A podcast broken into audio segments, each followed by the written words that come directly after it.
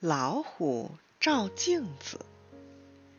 有一天，老虎抓住了小猫，张开大嘴巴想美餐一顿。小猫灵机一动，问道：“你为什么要吃我？”“因为你小，我大，这还用问？”老虎捋捋胡子，傲慢的回答。小猫撇撇嘴说：“你又看不见自己的全身，怎么知道自己有多大？明明是我大，你小。不信，我领你去我家照照镜子。”老虎同意了。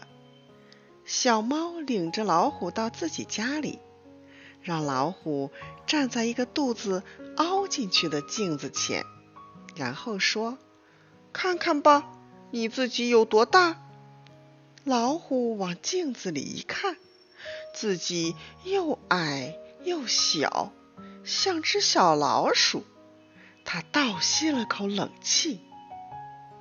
小猫走到一个肚子鼓起来的镜子前，对老虎说：“这是我的专用镜子，你过来看看我有多大吧。”老虎过来，往镜子里一看，好家伙，小猫的身体比刚才镜子中自己要大几十倍，吓得它浑身发抖。